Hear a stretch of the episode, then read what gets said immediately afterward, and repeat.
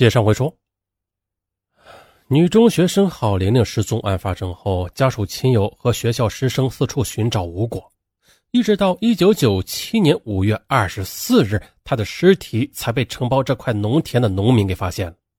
郝玲玲的尸体同样是一丝不挂，双手被人牢牢的反绑着，嘴巴用胶带封着，惨状令人不忍目睹。然而的。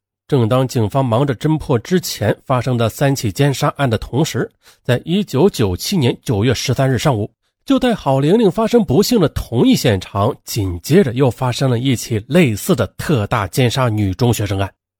当时，曾经和郝玲玲一块读书的同村学友，年仅十三岁的刘雅，她也是被人神秘跟踪之后，劫持到路边的深沟里强奸后杀死。自此啊，从一九九六年开始，在嵩山，还有在少林寺的莲花寺、玉皇沟庙等这几座古刹附近的密林峡谷，还有佛像大殿以及山下的田野小道上，已经发生了十几起强奸案了，而其中有四起强奸后又将受害者杀死的。登封警方也曾经多次的架网追捕，但是因为山高密林、地形复杂、客流量又很大，再加上受害人不愿提供线索等原因，破案工作一直没有进展。然而，到了二零零一年，案发五年多以后，案件非但没有破获，而奸杀的人数也上升到了七人。受害者中有年仅十一岁的幼女，也有年逾五十多岁的老太太。啊，这让警方极为痛苦啊！但是却又无可奈何。二零零一年四月中旬，一个重量级人物来到登封市公安局，成为了新的公安局局长。啊，这个人就是任长霞，中国公安史上第一位女公安局长。她来到登封市公安局后，就立即开始处理命案积案。啊，很快的。登封市公安局第二次成立了万阳港系列奸杀案的专案组，开始了新一轮的缉捕恶魔的战斗。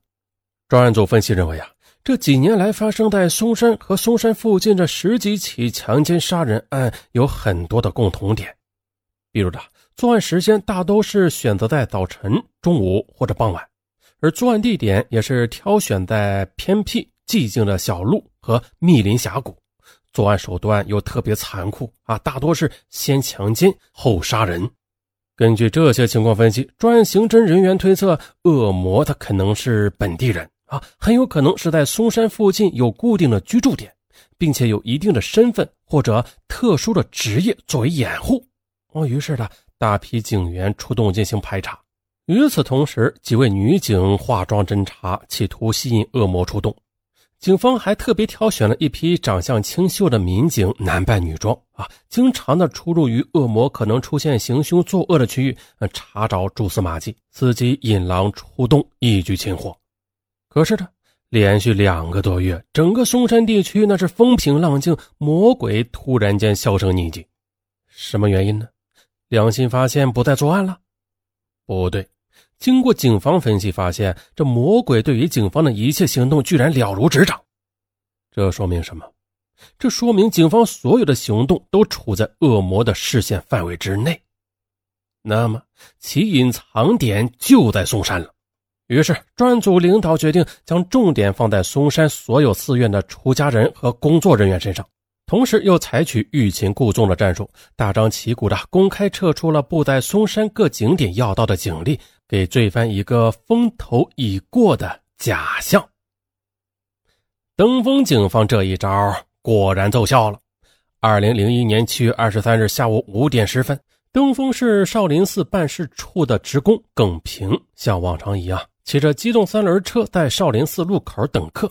不一会儿。一个剃着光头、年约四十岁左右的和尚，彬彬有礼的来到他面前说：“阿弥陀佛，这位女施主，我想到莲花寺取点东西啊，来回都坐你的车，不论多少车费都行。阿弥陀佛。”耿平见是个出家人要来回坐他的车，就答应了他的要求。可是因为机动三轮车，他不能直接到达莲花寺，而终点停车场距离莲花寺还有将近三里的路程。耿平便把三轮车停在车场里，同这个和尚一块步行进山。此时已经是六点四十分，所有的游客都已经下山返回，路上显得格外的清静。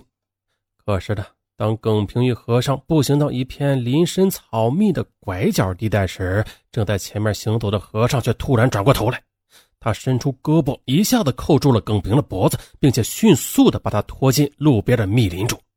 已经被卡得说不出话来的耿平意识到啊死亡已经朝他逼近了。于是他奋力地做着最后的挣扎和反抗，怎奈何和尚人高马大，不由分说把他摁倒在地，脱掉了他的衣服，并且用绳子把浑身一丝不挂的他捆了个结结实实。接着，恶魔又开始撕扯胶带，要封他的嘴。眼见就要命丧黄泉，耿平他却急中生智，强装笑容，平静地对和尚说：“师傅，我非常理解你们出家人的难处的。”只要你不杀我，我保证满足您的一切要求就是了。嗯，正忙着封耿平嘴巴的和尚啊，突然听到被害人心平气和的说出这样的话来，呃，不禁怔了一下，啊，态度顿时温和了许多，放弃了强奸后再杀人的念头。他丢下手中的胶带，开始宽衣解带。可就在恶魔施暴的过程中，耿平却用心记下了凶手的身体特征。过了一会儿，恶魔心满意足地爬起身来，遁入密林中逃走了。耿平他小心地在原地抽泣了一会儿，嗯，见自己确实安全了，就发了疯似的冲出了密林，跑下山去，骑上三轮车便朝着登封市公安局开去。登封警方接到报案后，立即决定把侦查重点再次缩小到莲花寺和作案现场附近的寺庙中。第二天，警员来到莲花寺。根据耿平对犯罪分子的详细介绍啊，莲花寺中的尼姑们对刑警们说呀：“原来我们寺中确实有过一个这种特征的人，叫王少峰。可是因此人来路不明啊，我们原本不打算收留他的。可是他却死皮赖脸的缠着不走，我们这才勉强答应他暂住下来。可几个月前，因为他手脚不干净，被人狠揍了一顿之后，就再也没有回来过。”刑侦人员马上调查附近的寺院，果然。当查到玉皇沟庙时，住持对公安便衣人员说：“几个月前，我们庙里确实来了一个名叫王少峰的道人，不过他现在不在家啊。他吃完早饭之后就上山给庙里砍柴找药材去了。”此时天快黑了，满天乌云，并且下起了小雨。为了保证抓捕工作万无一失，侦查人员决定兵分三路：一路在庙后设卡埋伏，啊，封住这条唯一能够通往大山腹地的交通要道；一路则留在庙内，专等恶魔下山。而另外三名侦查员立即下山，在少林寺边的交通岔路口设卡，堵住恶魔逃往山外的必经之路。网已经布好了。这天傍晚，王少峰这个恶魔作案之后是哼着小曲儿回到庙里的。可是他还没有高兴多久呢，就觉得今天的事情有点不太对劲儿。他后悔当时没有杀掉耿平灭口。他知道开机动三轮车的青年女子和一般上香进贡的佛教信徒不一样，他们都是在社会上摸爬滚打出来的。如果他下山报了案，那就是等于给自己宣判了死刑啊！想到这儿，他不由得吓出了一身冷汗。这可如何是好啊？夜晚睡觉时，他以安全为名，把庙门顶杆用绳子给拴死，并且拔掉临山的窗户的插销，以便随时逃跑。第二天一大早，他连稀饭也没有喝，揣着几个馒头出了庙门后，就急急忙忙地往山上跑。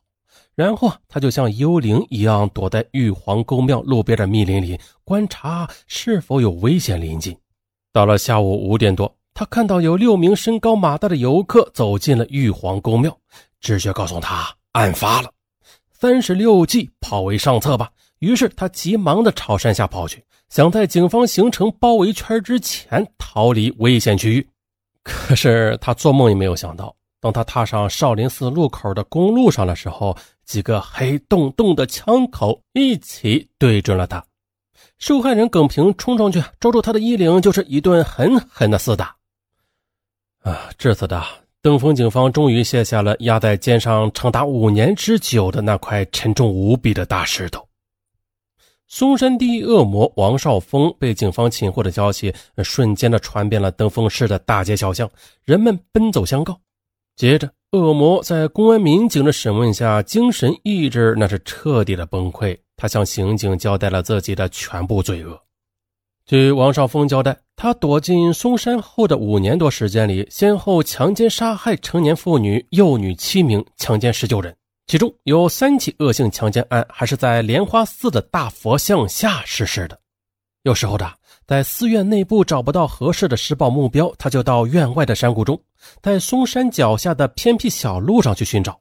一旦锁定目标，不分老幼，那是一个也不放过。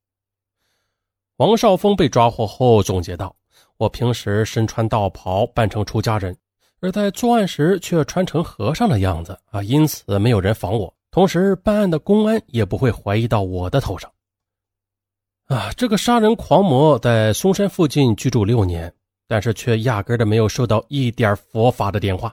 他甚至呢，在佛像面前去对受害人施暴。啊，尚文呐，虽然不是佛教信徒啊，但是还是希望佛法显灵，让这恶魔下十八层地狱。好，今天节目啊就到这里。喜欢听尚文说大案的听友，不妨点击订阅或者留个言呐，点个赞呐，打个 call。都可以的，上门感谢大家，拜拜。